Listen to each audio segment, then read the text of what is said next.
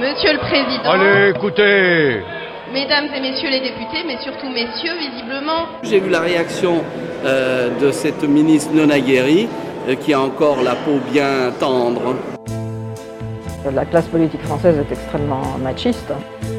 C'est probablement la plus machiste d'Europe. C'est bien sympathique de Dolores, mais épargnez-moi vos analyses politiques. Ils sont obsédés par le court terme et par le pouvoir. Et de le garder. S'approprier le pouvoir, le garder. Mais quand il s'agit de donner des responsabilités, quand il s'agit de commander, de diriger, alors tous ces hommes-là considèrent que cela doit rester une affaire d'hommes. Être une femme en politique. Une conférence de Mathilde Larère, historienne, et Marianne Maximi, conseillère municipale. Moi, je vais effectivement vous parler de ce qu'est être une femme en politique. Alors là, j'ai pas trop ma casquette d'historienne hein, parce que, euh, bah, de fait, même si les femmes ont été en politique depuis longtemps, en politique au sens où on va l'entendre là plus, c'est-à-dire euh, dans une vie politique institutionnelle, comme vous le savez, c'est assez récent. Ce qui fait que euh, j'aurais pu hein, vous parler longuement de la façon dont les femmes ont d'abord essayé de rentrer en politique et ensuite ont été dans un intra-politique, mais je vais plus parler euh, du présent. Ça se justifie parce que j'ai fait pendant deux ans avec euh, Aude Loriot une enquête sur euh, tous les minorisés et minorités en politique, c'est-à-dire les femmes, mais on avait aussi travaillé sur la place des racisés, des homosexuels et des classes populaires en politique, parce que les grands absents de la classe politique, actuellement c'est particulièrement net, ce sont les classes populaires, qui sont beaucoup moins présentes finalement que toutes les autres catégories. C'est une enquête qui nous avait conduit à interroger des personnalités politiques à des niveaux différents de pouvoir, et sur tous les l'échiquier politique, ce qui fait qu'on était même allé interroger des gens du Rassemblement national, ce qui n'a pas été les meilleurs moments de ma vie, autant vous le dire tout de suite. On travaillait à la fois sur la façon dont ils étaient traités et sur la façon dont ils réagissaient euh, aux discriminations. Et euh, si j'ai fait cette enquête, c'est aussi parce que moi j'ai une expérience politique. J'ai été 4 ans et demi dans un parti et à des postes de responsabilité, le parti de gauche, c'est pas de raison que je ne le dise pas. Et euh, ça m'a donné finalement un point de vue euh, assez éclairé, pas forcément toujours plaisant, sur la place d'une femme en politique. Parce que pour le dire tout net, une femme en politique, c'est le parcours de la combattante. Hein. C'est vraiment un sport dangereux. On ne peut pas dire que ce soit tout repos. Euh, c'est vrai dans les hémicycles nationaux, c'est vrai dans les cabinets ministériels, c'est vrai dans les conseillers municipaux, et c'est vrai en amont dans les partis. Euh, partout, les femmes sont l'objet de discrimination, de stigmatisation, de violences symboliques et aussi, fort malheureusement, de violences réelles, notamment de violences sexuelles. Alors peut-être commencer par lister un peu le type euh, de discrimination et violence euh, dont les femmes sont, euh, sont, les victimes. De toute façon, une femme en politique, elle est en permanente renvoyée à son genre, renvoyée à son sexe. Un essentialisme permanent qui va l'enfermer dans un certain nombre de rôles. Premier rôle, d'abord, elle est censée être fragile. Et fragile et contraire à la politique. Et quand elle s'énerve, alors quand l'homme s'énerve, il est en colère, quand la femme s'énerve, elle est hystérique. Vous savez que le mot vient d'utérus, donc de toute façon, euh, c'est assez. Mais donc toujours renvoyé à des émotions, quand le registre de l'émotion est connoté beaucoup moins négativement pour l'homme en politique. Elles sont par ailleurs renvoyées à leur sexe, euh, cette fois au sens de sexualiser, qu'elles soient par exemple sifflées, comme euh, Cécile Duflot quand elle était arrivée dans sa robe. Elle était normale sa robe, mais ils ont fait comme si ça les a en ébullition. Quand on ne soupçonne pas une femme d'avoir couché pour monter en politique, hein, la seule femme première ministre de notre histoire, on l'appelait la Pompadour, qui était quand même la maîtresse du roi. De toute façon, toutes les femmes qu'on a interrogées nous disaient que c'est l'horreur de s'habiller pour une femme. Quand on a un pantalon, ça va pas. Quand on a une jupe, ça va pas. Il faut savoir que la première femme qui est rentrée en pantalon euh, à l'Assemblée nationale, c'était Michel Lalliot-Marie. Elle n'a pas eu le droit de rentrer. Et donc elle a dit à l'huissier qui lui refusait de l'entrer, elle avait une veste un peu longue, c'était dans les années 80, et elle a dit bah, si vous voulez, j'enlève mon pantalon. Et en fait, comme il a eu peur qu'elle rentre en culotte sous sa veste, il a laissé rentrer la première femme en pantalon dans l'hémicycle. Enfin, c'est quand même assez récent. Et maintenant, quand elles sont en jupe, elles se font siffler. Donc, euh, bon. Elles sont animalisées. On pensera par exemple au cas de Véronique Massonneau, euh, présentant un projet de loi euh, Europe Écologie Les Verts à la tribune et qui a dû essuyer un cote, cote, cote de la part d'un député pour le moins aviné et en tout cas très sexiste. Mais récemment, hein, une députée LREM, on lui a fait des, des, bruits de chèvre. Ça, c'est très fréquent, l'animalisation. Elles sont renvoyées en permanence à leur fonction reproductrice. Ce sont des mères. On leur rappelle en permanence que ce sont des mères. Et d'ailleurs, parce que ce sont des mères, elles n'auraient pas leur place en politique. Alors ça peut être avec une espèce de paternalisme tout sexiste mais qui a l'air gentil, genre oh mais comment vont tes enfants, ça doit être difficile.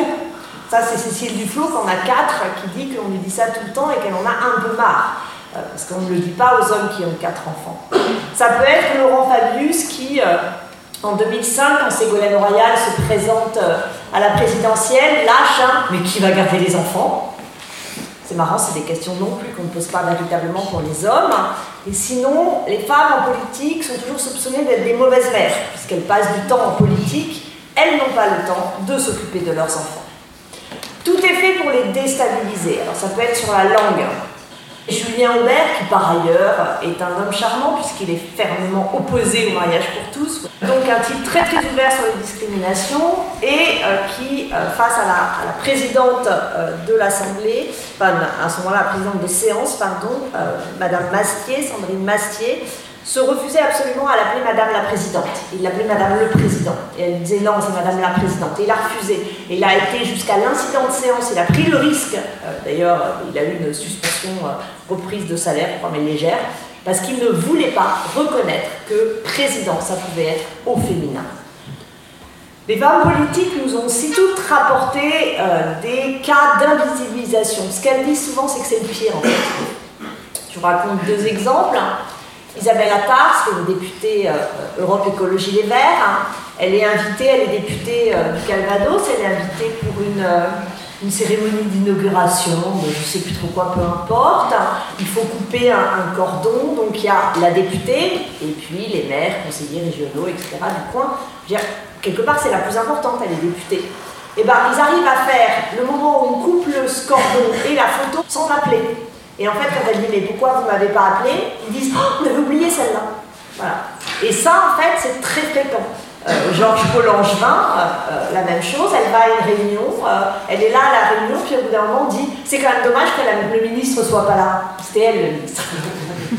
Mais il n'arrivait pas à envisager qu'une femme, qui plus est noire, puisse être ministre. On peut ajouter les cas très classiques qui ne sont pas propres aux politiques, mais qui s'exercent en politique de man Looking. Donc les hommes monopolisent la parole, expliquent aux femmes ce qu'il faut penser. Les femmes, de toute façon, toutes les études le montrent, parlent moins, que ce soit à la télé, que ce soit dans les réunions, à l'Assemblée, même si actuellement il y a un, certain nombre de députés, hein, je crois qu'on doit être à presque 45%. Dans les deux premières semaines de la nouvelle Assemblée, les femmes n'avaient pris la parole que 9% du temps. Donc elles parlent moins et euh, toutes nous disaient que dans une réunion, quand une femme prend la parole, la tension baisse et les mecs se mettent à parler entre eux. Autre stratégie, les femmes sont mises à l'écart parce que euh, la politique, c'est vrai aussi de la vie associative, se fait aussi beaucoup dans l'infra. C'est-à-dire qu'on discute au café, on discute dans d'autres espaces, on prépare des choses hors des lieux de réunion politique. Or, cette infra est en fait une sociabilité très masculine. Les femmes politiques racontent que c'est souvent dans les tribunes du club de foot où les hommes politiques sont invités qui créent des trucs. Ou au café le soir, euh, au troquet au bout d'un verre, ils s'invitent pour prendre un verre entre potes, mais en fait ils ont réglé un truc et le lendemain la réunion s'est fait. Et donc c'est souvent comme ça qu'il y a des processus euh, de mise à l'écart. Par ailleurs, la communication politique euh, est pensée pour les hommes parce qu'elle a longtemps été faite que pour les hommes. Toutes les femmes disent que les micros euh, sont réglés sur des voix d'hommes, ce qui explique qu'elles aient des voix beaucoup plus haut perchées sur le micro que les hommes.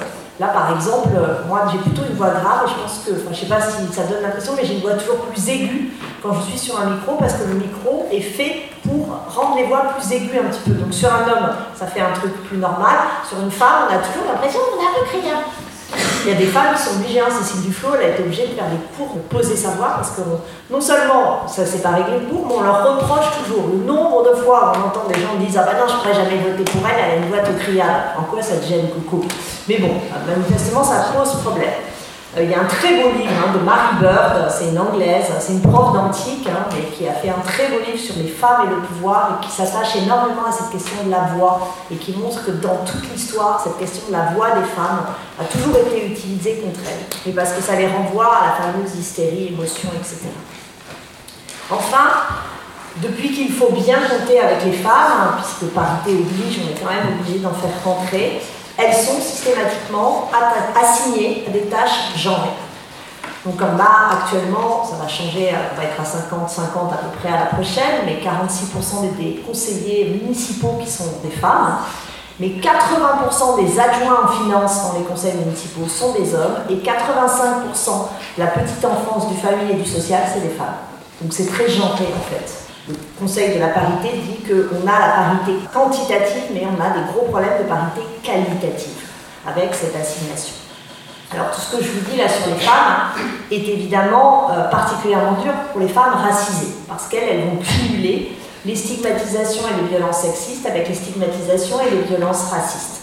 Euh, Taubira, Dati, Obono, hein, euh, qui sont des femmes racisées en politique, s'en prennent beaucoup plus que les autres femmes politiques.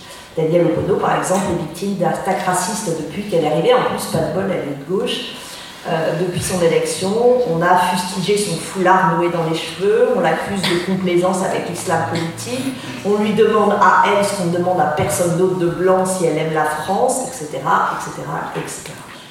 Alors ces attaques, elles s'expliquent évidemment parce que le monde politique a été très longtemps un monde d'hommes et uniquement d'hommes. Euh, les premières femmes qui rentrent en politique, je veux dire à nouveau dans la politique institutionnelle, ces trois femmes secrétaires d'État en 1936, d'ailleurs regardez les ministères, enfin le secrétariat d'État, recherche, enfance, éducation. Et euh, elles ne sont donc, euh, comme vous le savez, éligibles et électrices que depuis 1945. Et même depuis qu'elles sont éligibles, il a fallu très longtemps avant qu'il y ait beaucoup de femmes députées. La première élection, il y en a 6%, parce que c'était nouveau, et puis on, les a élus, mais très vite après, on tombe à 3%, ce qui reste en gros le pourcentage euh, jusque dans les années 70-80. Et cette exclusion des femmes, euh, en fait, ce qu'il faut, et c'est ça dont on s'était rendu compte en travaillant avec Olorio, c'est que moi je travaillais plus sur la partie historique, les arguments qui ont été utilisés dans toute l'histoire pour refuser aux femmes le droit de vote, pour refuser aux femmes la présence euh, dans le pouvoir politique, sont les mêmes qui sont maintenant utilisés contre pour les mâles euh, inclure, si l'on peut dire. C'est-à-dire que si on a refusé le droit de vote, etc., on disait que les femmes étaient trop émotives. Elles sont toujours trop, de toute façon, trop émotives, trop fragiles, trop séductrices. Tout un tas de très belles euh, gravures, de, enfin très belles, elles sont jolies parce qu'elles sont belles, mais enfin ce qu'elles disent, c'est pas très beau. Euh, gravures très sexistes de euh, Daumier en 1848 qui s'appelle Les Bas Bleus et qui peignent des images de la femme politique euh, telle qu'il se la représente. Et alors la femme politique telle qu'il se la représente, ses enfants sont à moitié morts de faim, son mari euh, est très malheureux, son intérieur est mal tenu, euh, de toute façon elle se bourre, elle fait chauffer du cirage au lieu de faire du chocolat, donc elle empoisonne toute la famille. Je cite souvent deux phrases que je trouve emblématiques. La première, elle date de 1890, c'est le Figaro qui disait si on donne le droit de vote aux femmes, bientôt les bœufs voudront voter. Et un sénateur en 1919 qui disait Mes enfants, les mains des femmes sont faites pour être baisées, pas pour mettre un bulletin dans l'urne. D'ailleurs, il a voté contre et la loi n'est pas passée.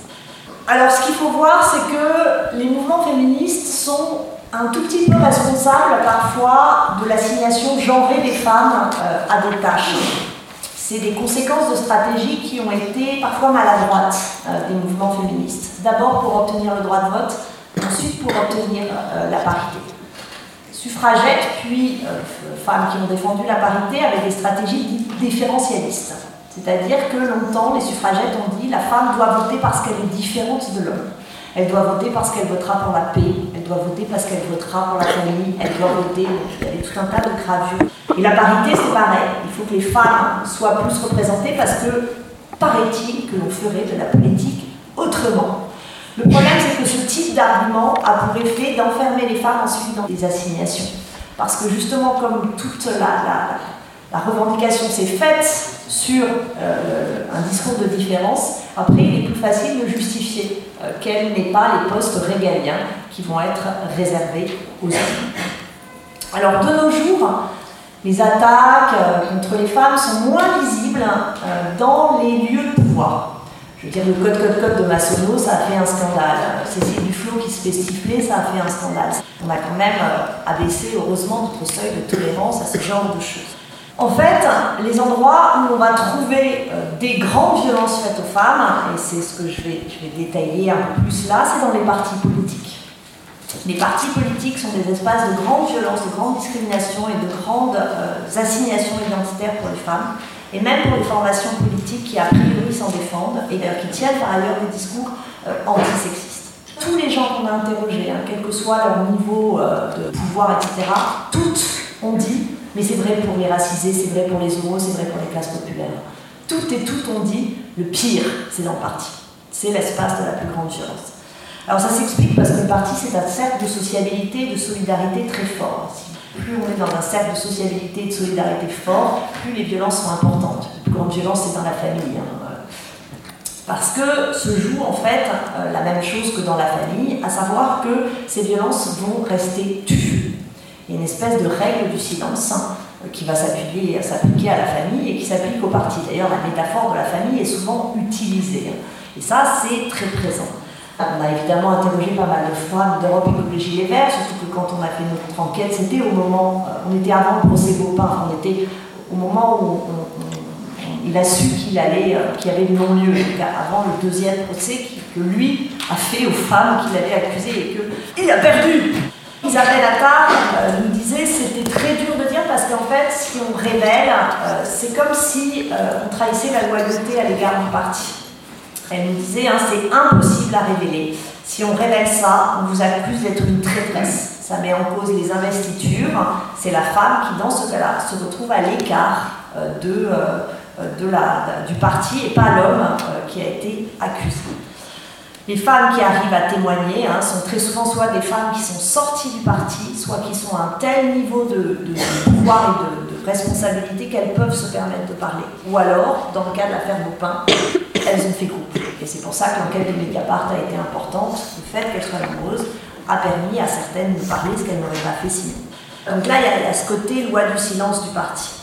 Ce qui fait que, que le parti est, un espace de, violence, de discrimination, de stigmatisation, euh, ça commence pour les femmes dès l'entrée en militance. Et je pense que ça parlera, là je vais vous parler de parti, mais ça parlera à tous ceux qui, qui, qui vivent une vie associative. Les militants sont de toute façon plus nombreux que les militantes. Et euh, les âges où les femmes sont le moins représentées, c'est les âges en gros 30-45 ans. C'est que effectivement, la vie militante est incompatible avec une vie de famille. Parce que les réunions ont, lieu à l'heure du bain, du repas des enfants. Parce que les DIF, c'est devant les écoles, donc c'est à l'heure où justement la mère accompagne les gamins à l'école. Parce que sinon c'est le samedi ou le dimanche matin, mais le samedi ou le dimanche matin, il y a des gamins qui courent partout, il faut s'en occuper qui fait que c'est difficile euh, d'emmener de front les deux. Quand on regarde les statistiques des militants et des militantes, mais aussi des adhérents, il y a un creux énorme des femmes entre 30 et 45 ans.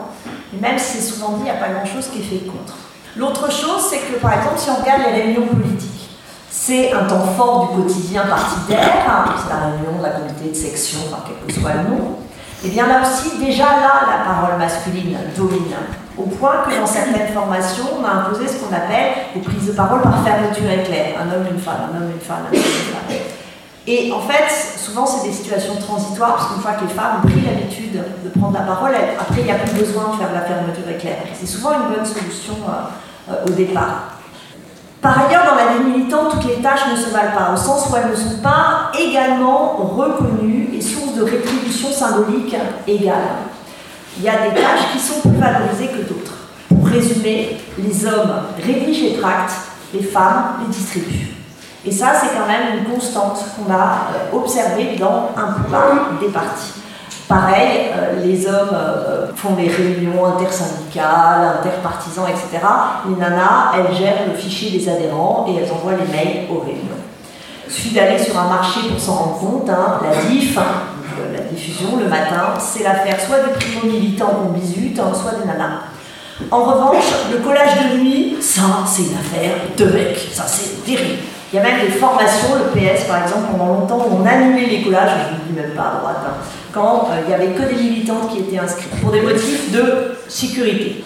Ah, évidemment, pour ceux qui ont fait du collage, vous savez que les bagarres de colonnes d'affiches et les arrestations par la police tiennent souvent plus des romans partisans que des réalités euh, sur le terrain, mais ça permet de garder un imaginaire très viril autour du collage, qui souvent se termine autour d'un verre, où euh, là c'est quasi le concours de vite à celui qui a collé le plus haut, le plus vite, le plus souvenu de l'adversaire.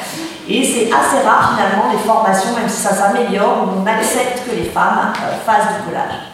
Même chose pour les services d'ordre partisans qui sont très masculins. Il y avait une grande différence au PG. Au PG, on avait un service d'ordre euh, justement paritaire. Moi, j'étais au service d'ordre. Et euh, parce qu'on avait une conception aussi de l'ordre qui était beaucoup moins genrée, qui était beaucoup moins dans le rapport de force, mais beaucoup plus dans la discussion, dans, la gestion du, service d'ordre, que ce soit en meeting ou que ce soit euh, lors de manifs.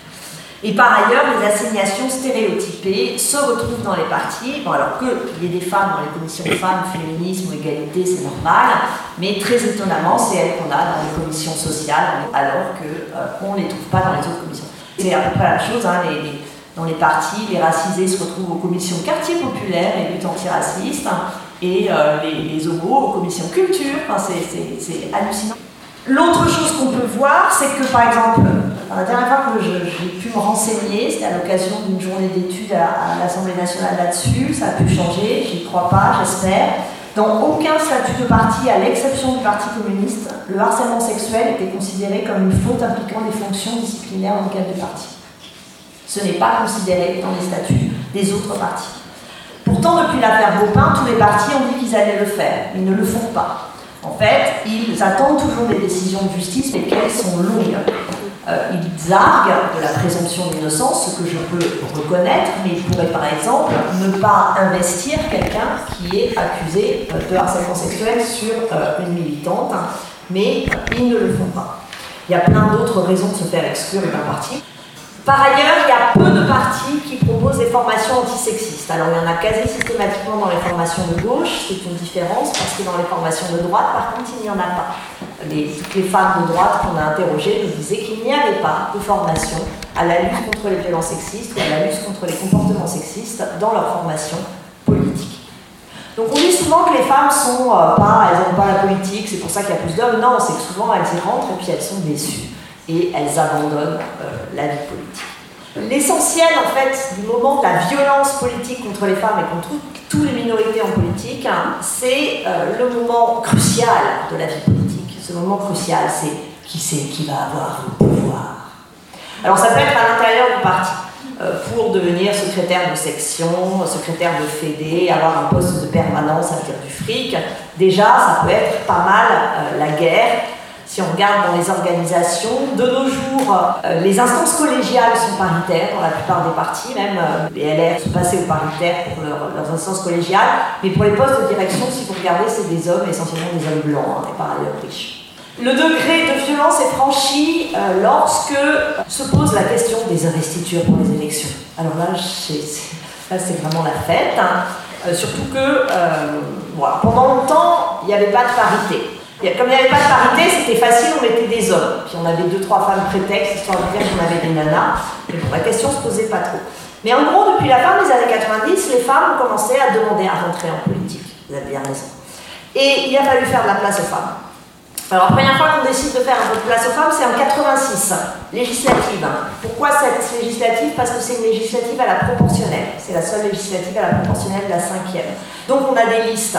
Alors, on va faire des listes et on va mettre des femmes. Génial 25% de femmes. Ouais Sauf qu'elles sont toutes en bout de liste. Donc, aucune sera élue. À la fin, c'est 4% qui rentrent à l'Assemblée. Donc, résultat, on se dit, allez, on va trouver une autre solution. On va faire des listes Shabadabada. Alors, Shabadabada, c'est un homme, une femme. Vous savez, c'est la chanson Shabadabada, Shabadabada. Donc, c'est comme ça qu'on appelle ça en politique. La première liste Shabadabada, c'est les en 89, mais ça paraît incongru. En revanche, en 94, pour les européennes, scrutin de liste, sur les 20 listes présentées, 6 sont des Shabada paritaires. Euh, la gauche, hein. PS, PC, Mouvement des citoyens, Lutte ouvrière et Vert, qui est la seule dirigée par une femme. Mais le vrai enjeu, le vrai truc qui fait qu'on est prêt à, vendre père et mère pour avoir le pouvoir, c'est les législatives. Et les législatives, c'est le bordel en France parce que c'est au scrutin uninominal. Donc il n'y a qu'un nom, donc il n'y a qu'un sexe. Et donc là, l'enjeu est beaucoup plus compliqué. La, question s'est posée pour la première fois au PS en 96. Il décide, c'est Jospin qui décide ça, je vous passe les détails qui vont pousser à décider ça, mais que 30% de candidates aux législatives seraient des femmes, donc euh, moins que la parité. Et donc il décide qu'il va falloir établir une liste de 30% de circonscriptions, des circos comme on dit en politique, soient réservées aux femmes. Et alors là, ça a été la guerre. Toutes les femmes qu'on a interrogées nous l'ont raconté. Parce que d'un seul coup, les hommes ont été complètement paniqués de perdre leur circo. Parce que c'est comme ça, il y a des côtés fiers, hein, faut voir. Donc d'un seul coup, ils ont utilisé tous les arguments. Non mais il n'y a pas de femmes sur place, non c'est pas possible. Non, non mais vous ne pouvez pas faire un parachutage, elle ne sera jamais élue. Il y, a, Laurence Consignat qui nous racontait que Jospin a reçu une lettre d'un dirigeant d'un département rural qui voulait mettre une femme dans ce département. Il dit Écoutez, hein, si vous en connaissez une qui, sait chasser le sanglier, vous pouvez me l'envoyer, mais sinon j'en veux pas. Donc c'était que des trucs comme ça. Bon, la direction tient le coup et euh, il y a bien 30% euh, de candidats. Sauf qu'en en fait, la dissolution va accélérer les choses et la plupart des. Euh, candidats députés, avec la dissolution, ils essaient de récupérer leur truc en disant non mais c'est la dissolution, on n'a pas le temps, hein, parce que là on n'a pas le temps de faire une bonne campagne. Donc ils ont commencé à nouveau à attaquer les femmes. Alors ils ont trouvé des trucs parfois quand vraiment on leur a dit votre circo elle est réservée à une femme, ils ont trouvé une femme, leur femme. Il y en a, ça, ça se fait pas mal en politique. Ou alors, puisque l'enjeu pour le type qui avait sa circo, c'était de garder sa circo pour la prochaine, là, d'un seul coup, il voulait bien une parachuter. Parce qu'il se disait que ce serait quelqu'un qui ne prendrait pas euh, de la place localement. Donc ils ont demandé des parachutés. Donc au début, ils n'en voulaient pas. Ou alors, ils ont pris des nanas qui venaient de l'associatif. Hein, parce que leur objectif, c'était de privilégier leur capital dans le parti. Et donc la plupart des candidates, c'était, ils ont essayé d'avoir des femmes sur l'associatif. En plus, c'est pratique, ça permet de faire une liste. On dit, oh mais j'ai de la société civile dessus, hop, c'est une femme. alors comme après, il fallait mettre de la diversité, c'est le nom qu'ils utilisent pour faire rentrer les racisés. Alors hop, on fait une femme de la société civile, racisée. Si en plus elle est homo, c'est génial, elle fait toutes les cases.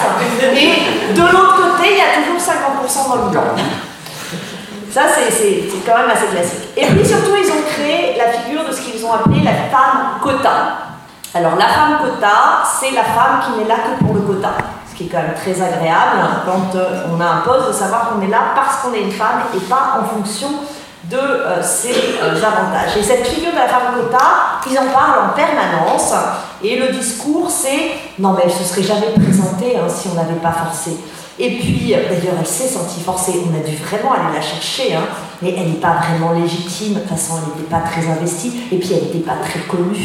Ça, c'est le discours de la femme Cotin. En réalité, qu'est-ce qu'on a découvert à ces premières élections 131 femmes se sont présentées, et d'elles-mêmes, et elles étaient pour la plupart très investies dans la vie politique et militante locale.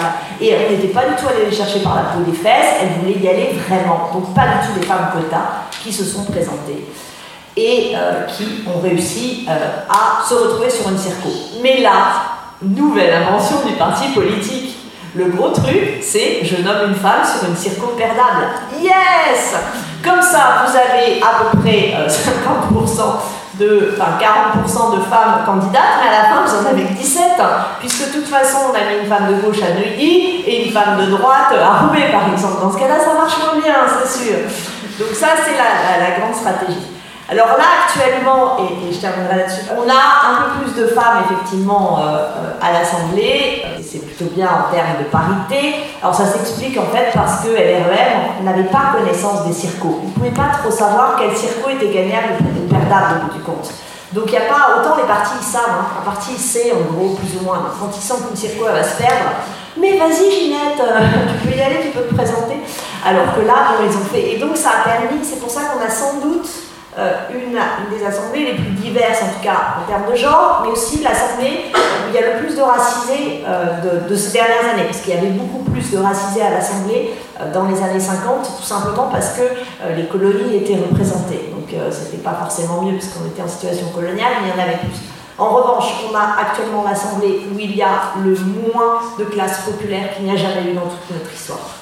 Et ça, c'est un vrai problème. C'est la première fois qu'il n'y a aucun député qui soit d'origine ouvrière. Et en fait, on est vraiment en train hein, d'avoir une fermeture euh, élitiste et oligarchique euh, du, pouvoir, en tout cas euh, à l'Assemblée, c'est net, et, ça, reste moins vrai dans les pouvoirs locaux. Hein. mais pour le reste, c'est vrai. Et ça, c'est un problème. Voilà, je vous remercie. Eh bien oui, je suis une femme et j'ose me présenter comme candidate à la présidence de cette République d'hommes. Je quitterai l'Élysée. Je viens ce soir vous dire très simplement au revoir. Être une femme en politique. Une conférence de Mathilde Larère, historienne, et Marianne Maximi, conseillère municipale.